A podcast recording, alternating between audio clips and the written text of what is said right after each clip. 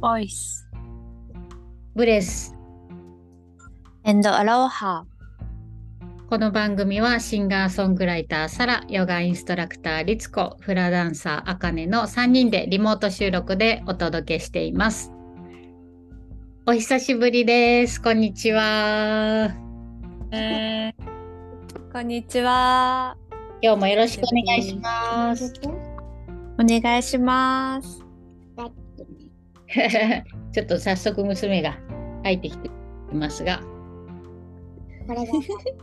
パンヤミを食べます。そう、えっ、と、ちょっと間が空いてしまったのですが、えー久しぶりの収録になります。で、その間に、ね、さらちゃんが大阪に来て、あかねちゃんとライブね、したりとかっていうことがあったので、そのことも振り返りつつ、今日はその季節の変わり目っていうこともあるので、こう、なんか季節の変わり目って体調ね、崩しやすいけど、それぞれ3人がなんかやってることがあればシェアし合いたいねっていう話をしてたので、そんな話をしていきたいと思ってます。はい、お願いします。まずは、だいぶお疲れ様でした。ありがとうございおます。疲れ様。えっと、2人で、この、やったライブは何何箇所あ、今回は、うん、一箇所。か、あとはじゃあ、さらちゃんの、そうそうあの、単独というか。で、そう、今回29日だけ、えっと、うん今日、大山崎、うんうん。素敵な場所で、ね写真見てても、すごい気持ちよさそうな、またうん十五夜で、しかも満月と十五夜が重なった日でね、ねスペシャルな、うんうんあの日、満すごい満月大きくて綺麗かったもんね。ねそうそう。秋の月は本当綺麗だなって。ねえ、輝き方がこう違うよね。空のクリアさで。うん。んまあ、よくこうちゃんとそれに気づいてね十五夜とかお月見 文化を作ったなと本当思う。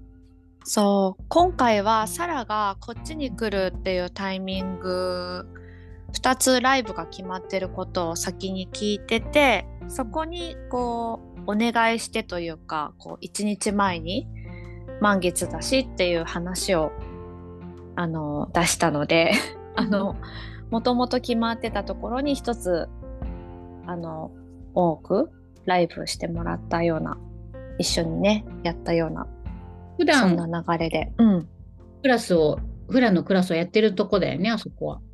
そうそう、大山崎、京都にある大山崎にあるくつろかさんで、もう1年くらいかな、うんえっ、と、クラスを始めて、で、また最近2クラス目をオープンさせていただいてる、すごいお世話になってる、心地いい大好きな場所で、もうね、そこに、もうサラを呼んで、こう一緒に何かできたらいいなっていうのは、そこを知った時から思っていて、へえなんかこんなに早く叶うとは実は思ってなくて、うん、すごい、あの、素敵な、なんか、ね。いい思い出に、なんか、いい映像しか浮かんでこないけど、またね、来る人もとっても素敵な方ばっかりで、ねみんな素敵うんいい日だった。うん。ございました。からもその空気感がすごい伝わってきてたインスタの写真とかからも。うんうんうん。なんか天王山っていう山のふもとにあって、少し丘なのね。へえ。あすごいなんか都会とは思えない。で、すぐ隣がね、すごい有名な建築うん物件っていうのかな？建うん建築うんうんね、お家でそう。うんうん。開けてて場所も。うん、あ、そういうとこなんや。そうそうそヒルズな感じで。へえ。じゃあ、お月様もよく見えそうだね。うんうんうん。お月さんも見えて、ちょっとなんかその、高、少し高台にあるから、その街の明かりっていうの、ネオンみたいな、少し見えてね。え。うんうん。すごい素敵な場所でした。こう、木々も山山だからその植物も多くて、うん。うん、で今回はその次のアルバムの曲、新曲とかもやったの？ほぼその新曲も。よかったな。の月うさぎとかを入れさせてもらって、そうあの海を感じるヨガにもね来てくれてる方もねー。あ、すごい。いらしてくれておお。なんかね。あっという間の滞在でしたが、うんうんうん。うん、でもねすごい素敵な時間でしたありがとう、ねそう実はこのあのポッドキャストを聞いてくださってる方も来ててええそうなの、さらにうん。紹介できないまま結構人がいっぱいいたのであらら。タイミングが合わずあえのうん。そっか話せてそうないそう。そうね、その一人の方は京都からあのフラのワークショップ受けてくれて新しいそのくつろかさんで開いたクラスにもメンバーになっていただいてもうだからサラが来るってなった時にすごいこう盛り上がって。嬉しい。うんうん。すごい。そう。ないな。だからいつかその3人が揃った時には必ず行きたいですって、うんうん。えー、嬉しい。ねえ楽しみにしてくれてて、うん、うん、すごいな。嬉しいな、嬉しかったね。そうか。いいね。なんかそういうのがつながっていくのも。海を感じるヨガもだって、ね、だいぶ前だもんね、もうそっからまた来てくれたとか嬉しいね。ううんうん。そう。いや。なんか本当に感じるヨガ。ね。あのお寺で始めた頃からそう、うん。ゆ本当ゆるーくじんわりなんかこうあ温まってきてるなっていうのがすごい嬉しくて。うん確かに。うんうん。そうそういうのを感じた日でも。もう、うん。そうやね、もう、え、何年前かな ?7 年とか8年とかかな？そんなに経つ、はいうん。ファンがね3歳の記憶。だからうんうん。8年な7ん？8年前かな。そっか、もうそえんなな、ー。そうやね。そんぐらいやね、でも。うん。うん。早いね、8年。満腹地満腹地でやったんだよね。暖かくうんうんうんそうそうそう。ね、なんかこう一つの出来事からいろんなことがこうわーってこう広がっていったよね。そう考え8年で。うんうん。つながっていってね、うん。うん、そっか。10周年しましょう。ぜひ。また本当だね。3人でできるきっかけを作らないとねそうやってなんか言ってねくださってる方がもううんいるのであればうすごい嬉しいしまあ3人でもやりたいっていうのもあるしね本人。うん、そうそうそまたちょっと計画しよう。うん。うんいやでも本当来てくださった皆さんありがとうございました。ねライブ。うん。またなんか3人でも。やりたい。うん。際はよかったらぜひ。うんで、さらちゃんはじゃあ大阪に何日滞在したの？えー、っとね金土日月4泊5日、金3日間ライブをえっとそれぞれ違う場所でやらせていただいてで月曜日に帰ってきたのかな？夜中。もう火曜日だね。ほとんど火曜日にうん、うんうん。疲れとか大丈夫？いやもう絶賛抜け殻状態。もうでも もう待ったなしで林軍陸上検定だとか なんかいろいろそううん。なんかに日常はねもう待ったなしで進んでるんだけど体のもうあの体はもう結構ね、うん。そう。やれてる。それは、でも連日、その間なしでね、ライブって結構大変だよね。そうね、久しぶりにうんは、あの、あの、今回は、あの、大きな連休とかでもなかったから、確かに確かに。でもどうしてもね、3カ所とも行きたくて、うん、なんかイメージできたっていうのもあって、なるほど、なるほど。うん、結構タフなスケジュールで動いて。うん、で、もうね、全部が良すぎて、その、どの会場も、すごい、ね、いい出会いと、本当いい時間が生まれたからこその充実の疲れというか、うん。うん。確かうん本当今もうまだやっと振り返れ始めたかなっていうね、うん、一人一人うんだから、そう。ゆっくりちょっと贅沢にあの、うん。じなと思って。うんうん。ね、この季節って、さっき最初も言ったみたいに、やっぱり疲れもね、気温差も、なんか急に寒くなったよね、朝晩。そう、びっくりした。本当。低くて、うん。冬布団出しました。出した出した、うちも出した。うんうんうんで、やっぱりこういうの季節って体調崩しやすい時でもあるし、ゆっくり休んで。うん。うん。そう、アランもね、あの、うちの子もツアーの前日に41度の熱が出て、あら、うん。前日か。そうだったね。そうそう。うんうん。すごいね、すごい、その、ワークが降り注いできて、もうツアー無事に行けるのかっていうね、ぐらいもうんそううんなんですけど、無事に、うんはい、よかった。うん、行けたりとかね、急に来るよね。急に来る、急に来る、本当に。うん夏のと、急な冷え込みで、ね。うんそうだね。うん。まあ、その、この季節ならではの養生みたいな話もしていきたいなと思うんやけど、うんうんあの、それぞれ、さらちゃん、あかねちゃんはこの季節に、なんかこう、まあ、夏の疲れとかね、あの、出やすい時期やけど、なんかやってることがあればシェアし、シェアし合っていきたいなと思って、うん、なんかある最近、ここの季節とか、あかねちゃんとか特に夏本当に忙しそうだから、このうん。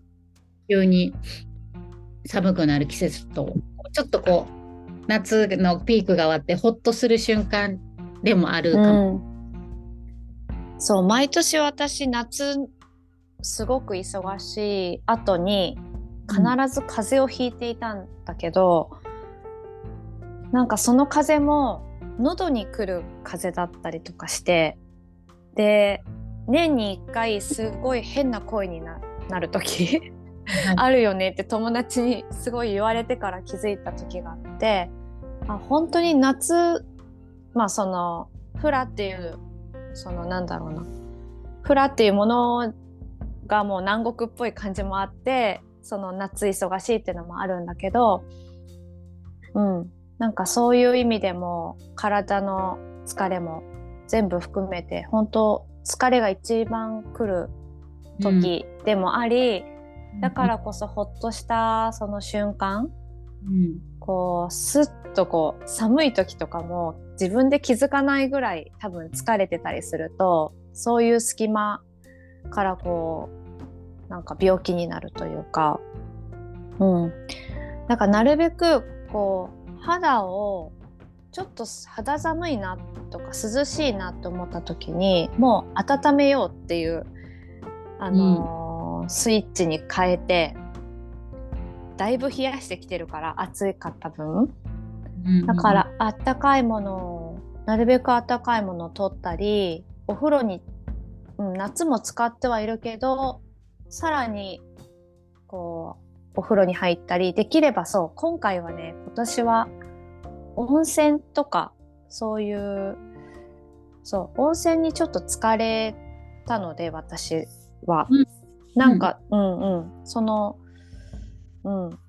わーって忙しくなってライブとかも終わって一人で温泉に浸かったっていうのがすごく良かった気がする。ううんうん、でも旦那さんは？精神的にもほっとしそうやもんね温泉。そうそうそうそう。でなんかただただほっとするだけだと多分体はこう疲れてるからあんまり気づかないままうんうん。冷えてて風邪ひいちゃうからほっとした時に同時にあったかい場所にいるとかあったかいこう何かに使ってほっとするっていうのが一番いいなっていう風にちょっと、うん、一旦リセットするためには温泉とかお風呂うんにしっかり浸かるとかあとは私は忙しすぎて今回外食が多かったからもう本当にご飯は手作りでお味噌汁をちゃんと飲むっていうのにこうやっぱり戻ったかな自分の中で。うん確かにうん生活が乱れるともう体に完全に直結するもんね。そうそうそうそういうのを繰り返してて申し訳なかったのが旦那さん旦那さんがちょっと具合悪くなっちゃってあの帯状疱疹になっちゃったからそこはなんかこう私はギリギリセーフだったけど彼もだいぶ疲れてでこうケアしてあげられなかったなっていうのが今回自分の中で大きかったので、うん、食とか体を温めること大事だなと思って。確かに確かに。そうそうそう。そんな時にあのこんにゃくシップをしてお手当で、あのこんにゃくを熱くねあのねしあうん。熱くしてでそこにあの庭にビワの木があるからビワの葉を当ててこんにゃくシップで温めていく。もう本当に簡単なんだけどそれがすごい効いててうん。その痛みがあるところにそういうお手当てをする、まあ、ビワの葉がすごいさらに、うん、痛い時はいいのでかそれがあってちょっと落ち着いたかなっていうのもあるので、うん。自然の力はすごいなと最近思ってます。うん。んうんあじゃあまあ温めるってことと、まあ、自然のものを利用するってことと、まあ、食はね、うん。うんうん。もうん。う体そのものになるもんね。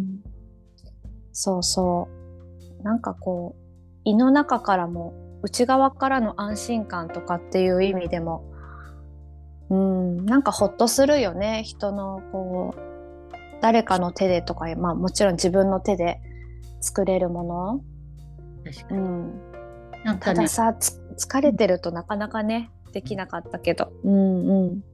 もう少し前ちょっと家族で宮崎に旅行してたんだけど、まあ、知り合いのお家をお借りしたっていうのもああのお借りしてでそれはあの自炊したかったから旅ってどう、外食ずっと外食になると本当に胃が疲れちゃって体しんどくなっちゃうからうん。で自炊してご飯炊いてお味噌汁作ってまあおかずなんか本当も作ってないんだけどうんいやうん全然違うよね。うん。食べ方が。だからやっぱりそうだね本当にそんな、ね、あの大したものを作らなくてもご飯と味噌汁と例えば梅干しと納豆とちょっとしたお野菜とおかずみたいなんで十分だなと思って。うんちょっとそんなに変わらないものを旅先で食べたいなっていつもうん。でまあもちろんうん。外食もするけど、うんうんうん。改めてうん。うんまた楽しいしねその旅に行った先のスーパーとかそうそう。すごいねいろいろそのね、うん。土地代とかね。ね。調味料を使ったりするのは。うん。そうか。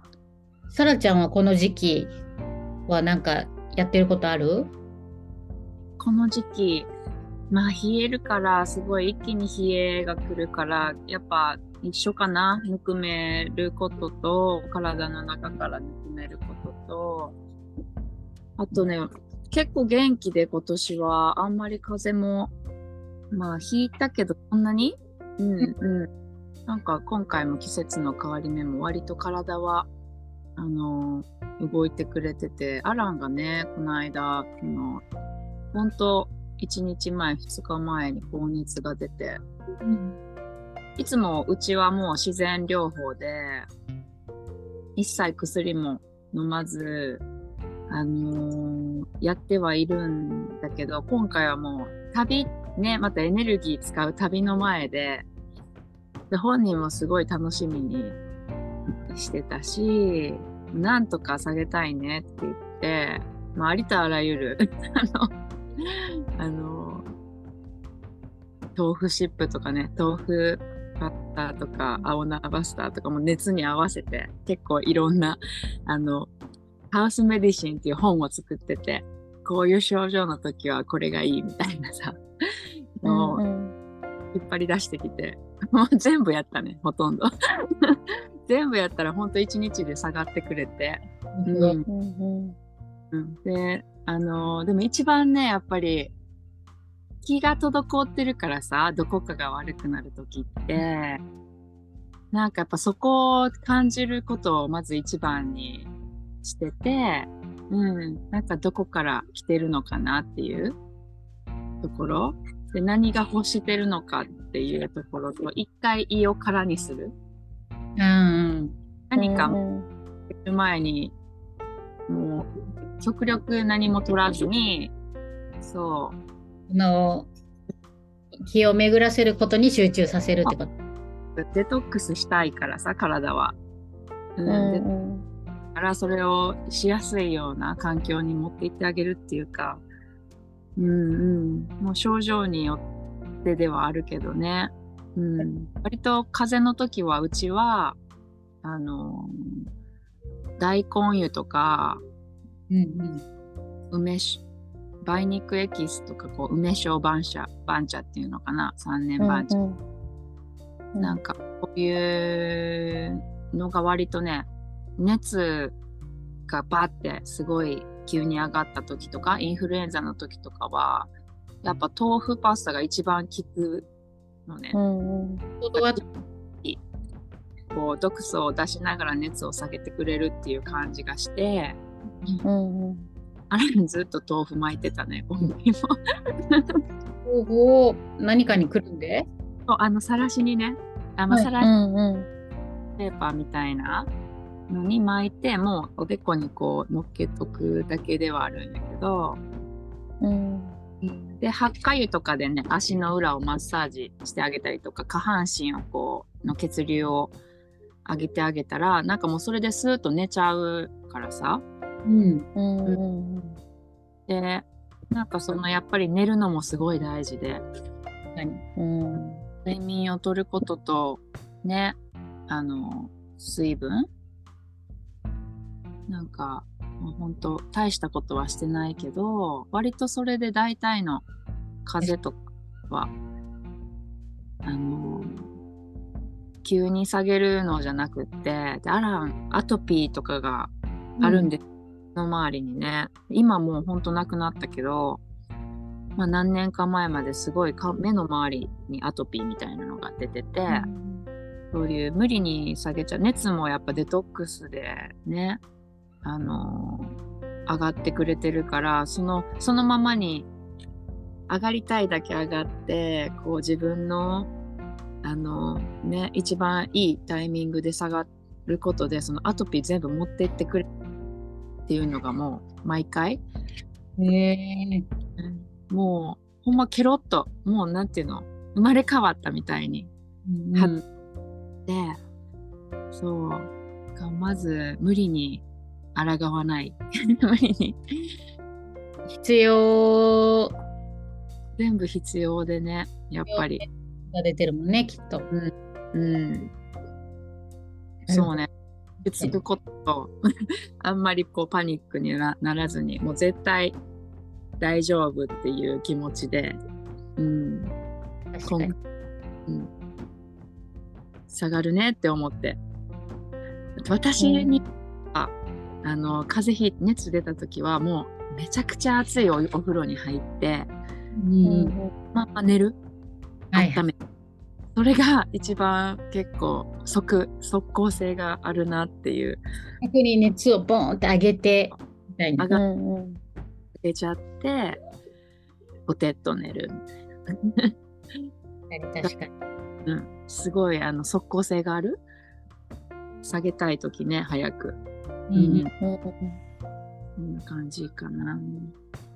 私も今年はあの今年気づいたけどこの季節の変わり目のほんと最初の方いつも喉喉になんか、あのなんていうの？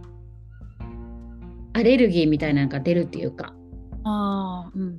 私もなんか喉にこう何かこうつっかえてるようなで夜寝る時に咳が出るみたいなことがあってでそうそういえばなんかこの季節結構そうなることが多いかもみたいな。うんうん。えーでも咳が出て夜寝れないの辛いからうん。不足は一番しんどいからちょっとそれは病院行って咳止めのお薬をもらって1日だけ飲んだのかな。うん。で、まあ、ふ次の日はもう飲まなかったんだけどでもやっぱりその1日飲んで寝れたことも大きかったかなと思って、うん。だからうん。このやっぱり季節の変わり目で、まあ、ちょうどなんか秋の花粉とかそういうのも飛んでいる時期だったみたいでなんか病院の先生は多分まあ症状的にアレルギーかなって言ってたんでなんかこう肺っていうよりはもうこのの喉とかその辺のあたりの症状かなっていうので逆に入らないように、まあ、喉のところで、ね。そう出そうとしてるんやろねきっと。うんそう。でもやっぱり寝れないのは辛いなって思ってうん。普段あの眠りもスコーンって寝れるし、でつよく寝れる方やから、でもそんな流れもあってこの今はちょっと睡眠の長さとか睡眠に対してちょっと見直してるところがあるかな。うん。ね。本当睡眠の長さをちょっとなんだかんだ秋になると夜長になって夜更かしをしてしまう傾向になっちゃうからうん。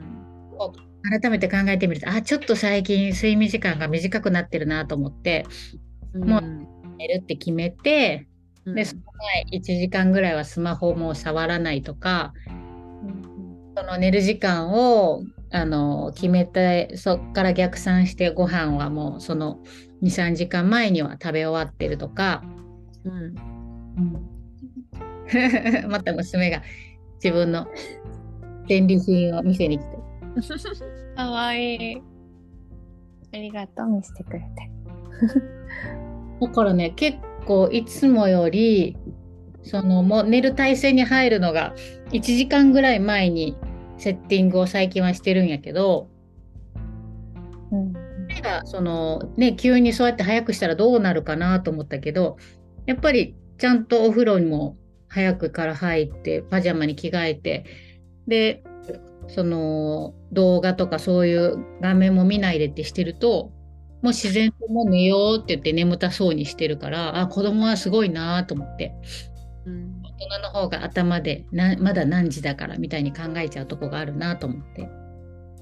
うんでそうやって睡眠時間を長くしてるとやっぱり全然体の朝起きた時の体の軽さが違うから、でまあ人それぞれきっとねもうちょっと睡眠時間が短くても大丈夫っていう人もいるとは思うけど私はやっぱりある程度しっかりとした睡眠をと取らないと異常になるなと思って、うん。気をつけようと思って。でまあここからそうそう睡眠大事やよね。うん。うん。以外で睡眠が短いと。そう。こうなんか。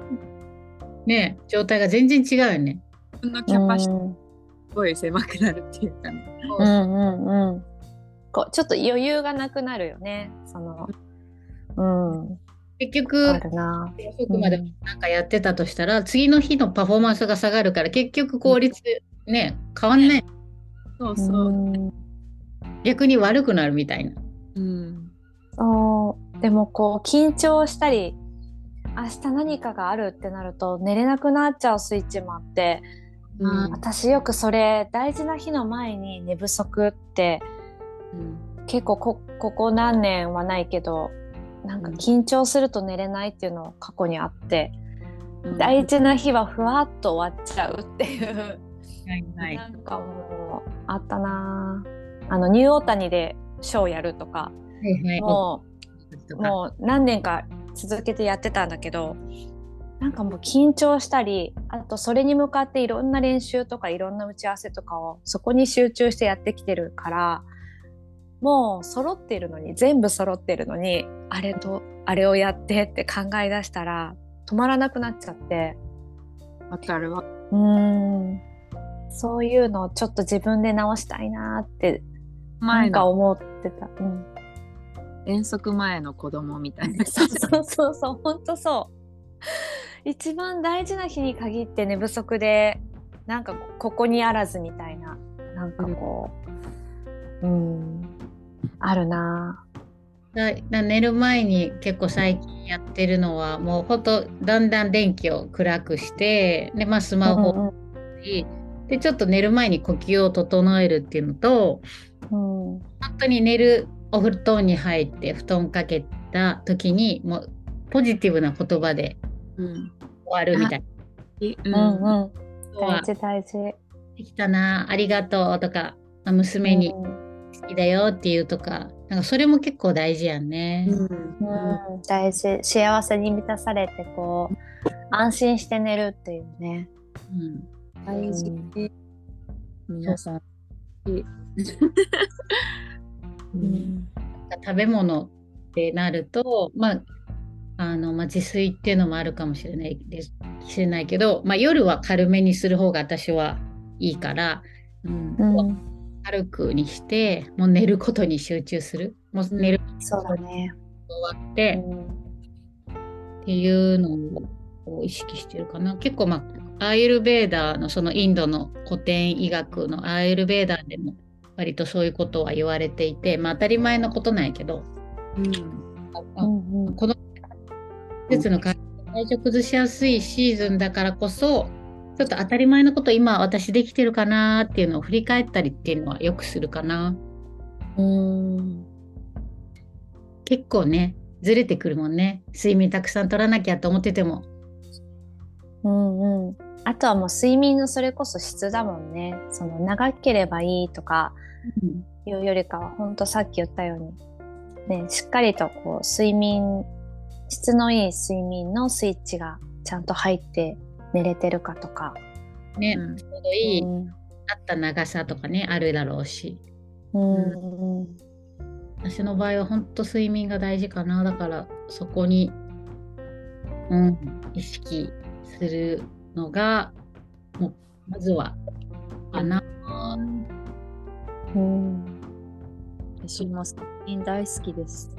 ね、私も大好き。もうニヤニヤしちゃう。ああもうなんか今日はゆとりを持ってねえちょっと寝れるんだと思うとそれに向かっていく時間にニヤニヤしちゃうしでもそれってそこまで忙しくなくちょっと余裕があるからできるのもあるなーって思うとうん。睡眠を味わいたいねこの秋は。もっともっと。うんうん。だから本当にあの寝る時間を決めて全部逆算してお仕事何時に終わるとか、うんそうんうん。もうこれまでにお仕事終わってお迎えう行って、ん。お風呂先、うん。うん、お風呂先に入るのもうちは結構ポイントかな。うちももうだただあ。最近ちょっと寒いとねあれだけど。うんうん。の前にお風呂ですか？私はご飯の前にお風呂うをん。